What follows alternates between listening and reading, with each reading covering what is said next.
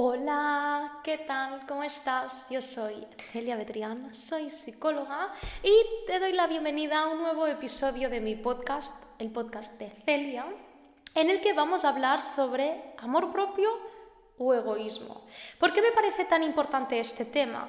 Porque en el momento en el que estamos hablando de autoestima de personas que, quizá como tú, han tenido esa dificultad para quererse, para priorizarse, para amarse, en el momento en el que empiezas a hacer cosas por ti misma, por ti mismo, te sientes súper egoísta. Y quiero hablarte de la diferencia entre amor propio y egoísmo y que entiendas que por el hecho de que estés haciendo cosas por ti, no significa que te estés convirtiendo en una persona egoísta, aunque te lo parezca. Y te invito a que te suscribas, ya sea a mi canal de YouTube, ya sea, pues bueno, que le des like a Spotify o desde donde me estés escuchando, me da igual, pero te invito a que también me sigas en mis redes sociales, Psicología y Celia, o sea, que me sigas eh, donde quieras, ¿vale? Me puedes encontrar como Psicología y Celia, como Celia Betrián, me da igual. Entonces, ¿qué es lo que pasa?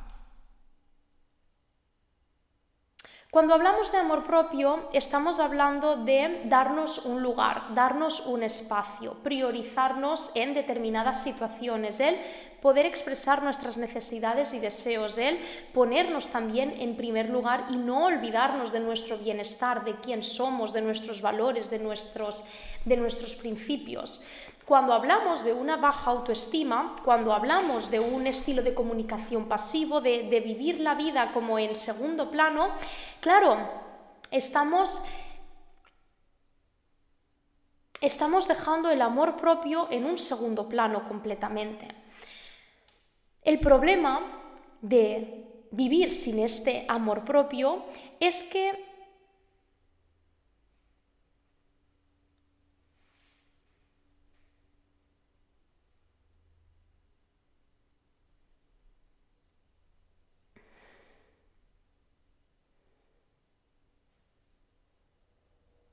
nos lleva siempre a hacer cosas por los demás, a hacer cosas por el mundo, por el resto.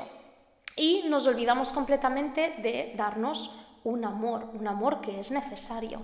También quiero recalcar, el amor propio no lo va a solucionar absolutamente todo, ni una buena autoestima tampoco. O sea, hay situaciones en la vida que son una mierda, con el perdón de la palabra, y que por muy buena autoestima que tengas, por muy buen amor propio, eh, no van a solucionar absolutamente nada. Pero sí que es una ayuda el tener un amor por ti, el priorizarte, el mirar por ti, el alzar la voz por ti, el tener una buena autoestima, puede servir como protección en muchas de estas situaciones o en muchas personas que, bueno, no están haciendo del todo bien en tu vida. Pero no te creas que por el hecho de que te ames, ya, uy, vas a ser invencible, nada malo te puede pasar. No, ¿vale? No confundamos. El amor propio para mí es algo que está dentro de la autoestima. La autoestima se compone de muchas categorías, digamos, y bueno, el amor propio es una de ellas. Ahora me quiero centrar en el amor propio, ¿por qué? Porque cuando empezamos con todo esto del amor propio, nos empezamos a sentir como un poco egoístas, ¿no? Si siempre has estado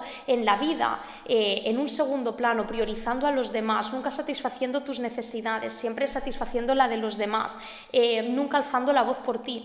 Claro, en el momento en el que te adentras en este camino de decir, uy, es que todo esto no me está beneficiando porque me estoy dejando en un segundo plano completamente, dices, bueno, voy a intentar hacer cosas por mí pero ¿qué pasa? Ese sentimiento de estoy siendo egoísta o de egoísmo se apodera de ti y sientes que estás siendo como la persona más egoísta del mundo.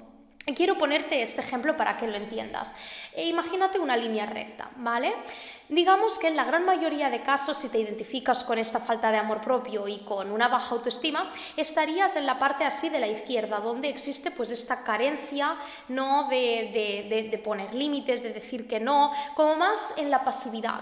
Y a la otra punta, en la derecha, tenemos el egoísmo, que el egoísmo son aquellas personas que solo miran por sí mismas a costa de beneficiarse de los demás. Es, un, tipo de persona que se cree como el centro ¿no? del mundo, quiere ser el centro de atención, todo eh, se refiere a, a sí misma o a sí mismo y bueno, que no tiene espacio para los demás. En cambio, el amor propio estaría en el medio.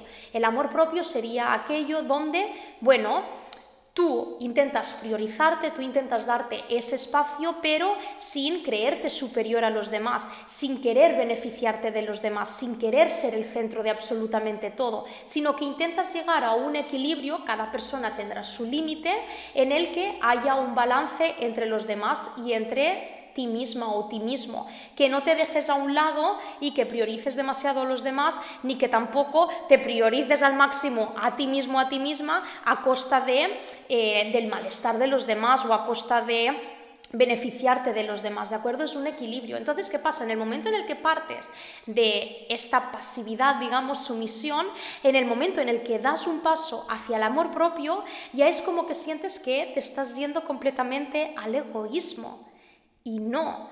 Claro que estás yendo como en dirección hacia el egoísmo, ¿vale? Digamos como que el egoísmo sería la meta contraria, pero no te olvides de que antes está el amor propio. Y aunque se pueda sentir como egoísmo, una persona que se ha caracterizado siempre por esa baja autoestima, es muy difícil que pueda pasar a ser una persona súper egoísta y súper egocéntrica. Puede pasar, obviamente, pero tampoco eh, es, lo ideal, ¿no? Que ahora te conviertas en una persona súper arrogante o súper egocéntrica. Pero lo que me refiero es, oye, no pasa nada por estar dando un paso hacia el amor propio y que te sientas de esta manera porque es algo súper normal, porque si lo ves ahora con este ejemplo dices, bueno, lo entiendo, entiendo por qué me siento de esta manera. Y te quiero decir que eh, no intentes reprimir o no intentes rechazar este sentimiento de me siento egoísta. ¿Por qué?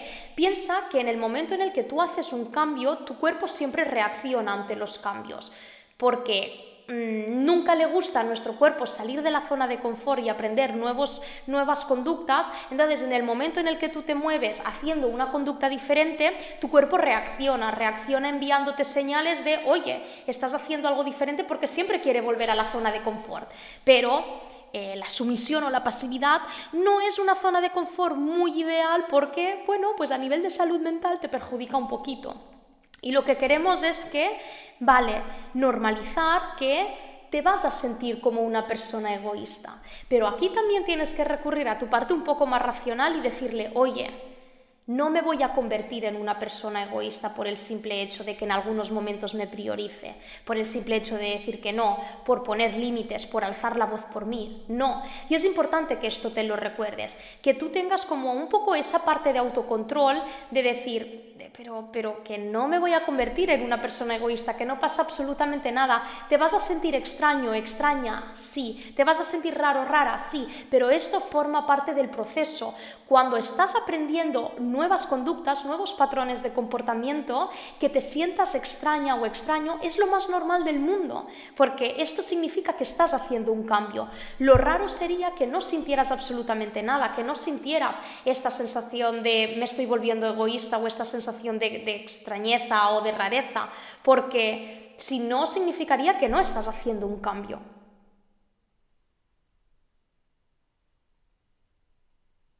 Recuérdate en todo momento que tú no quieres ser superior a los demás, que no quieres beneficiarte de los demás, que no quieres ser ahora el centro del universo y ser una, una persona arrogante. No, lo único que quieres es darte tu lugar. Y quizá también esto te lo transmite un poco, eh, porque dentro del contexto social, ¿no? Se nos ha dicho mucho que lo mejor es ser altruistas, lo mejor es mirar por los demás.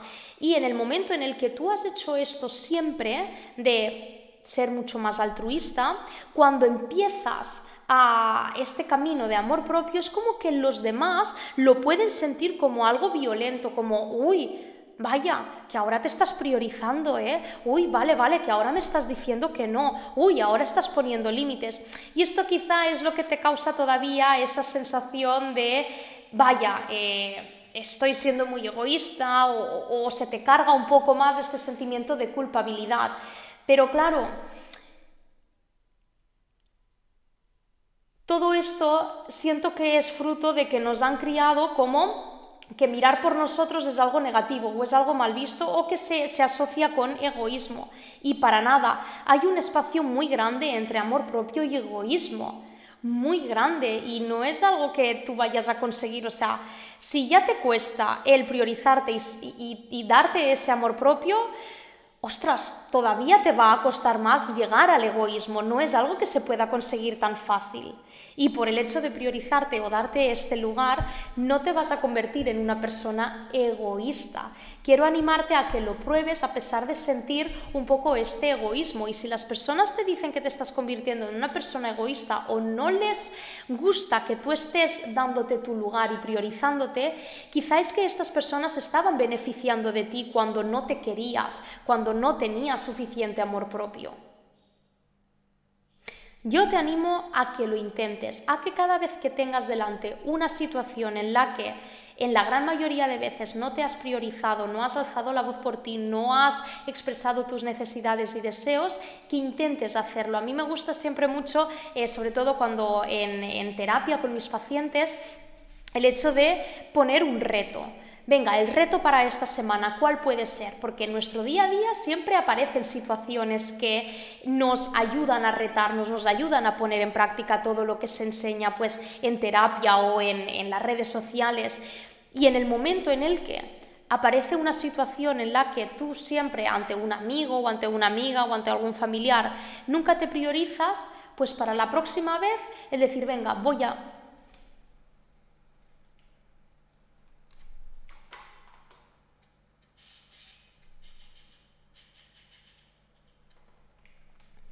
Pues que la siguiente vez puedas decir, venga, en esta ocasión voy a intentar priorizarme.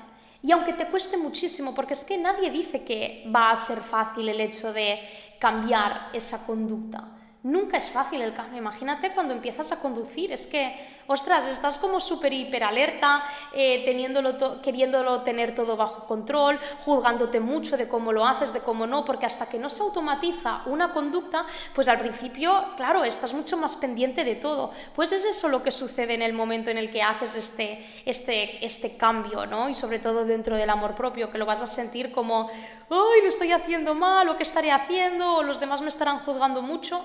Y no es así. A veces somos nosotros los que pensamos que los demás estarán pensando pestes de nosotros y, para nada, es, es, un simple reflejo de lo que nosotros creemos que lo proyectamos en los demás. Así que te reto a que pienses un poco al respecto, entiendas con este ejemplo que, oye, por el hecho de, priorizarte y de darte amor propio no significa que te vayas a ir a, un egoísmo extremo, porque eh, es, muy larga la línea, ¿vale? Elige tú en qué rango te sientes más cómoda, más cómodo y ve practicando poco a poco, porque al final es la práctica. Por mucho que tú te digas, yo me amo, yo soy la mejor, yo no sé qué, no sé cuántos, toca practicarlo. Toca practicarlo. Haz una lista de todas esas situaciones en las que el amor propio no está presente y para cuando aparezcan de nuevo estas situaciones tú puedas ponerlo en práctica. Y al principio estarás con un montón de miedo, con un montón de temor, temiendo lo peor, sintiendo que las personas te van a rechazar por el hecho de priorizarte. Pero te voy a decir una cosa, llega un momento en el que... Eh, tu mente siempre va a querer que tú te imagines lo peor para así no hacer ese cambio. Y aquí te reto a que dejes que eso que tanto temes suceda, porque te darás cuenta de que no sucede. Y si realmente sucede, y si realmente una persona te rechaza por el hecho de que te estés priorizando, quizá en lugar de mantenerte tú en ese estado de pasividad, tendrías que replantearte si quieres a esa persona a tu lado. Bueno, lo dejo aquí. Espero que te haya gustado ese episodio. Ya sabes que Estoy feliz de compartir todo esto contigo, de ayudarte a que te ames un poquito más y que mm, construyamos una mejor autoestima te invito también a que puedas ver en mi página web que tengo muchos recursos, tengo talleres, tengo cursos, tengo ejercicios que te pueden ayudar a complementar toda esta información y obviamente a pedir ayuda psicológica si es lo que sientes que más te, puede ayudar. Al final esto no es un proceso que se pueda hacer muy fácil y que simplemente a través de podcast o de las redes sociales ya mm, puedas... Eh, trabajar en ti, a veces se necesita esa, esa ayuda extra. ¡Uepa!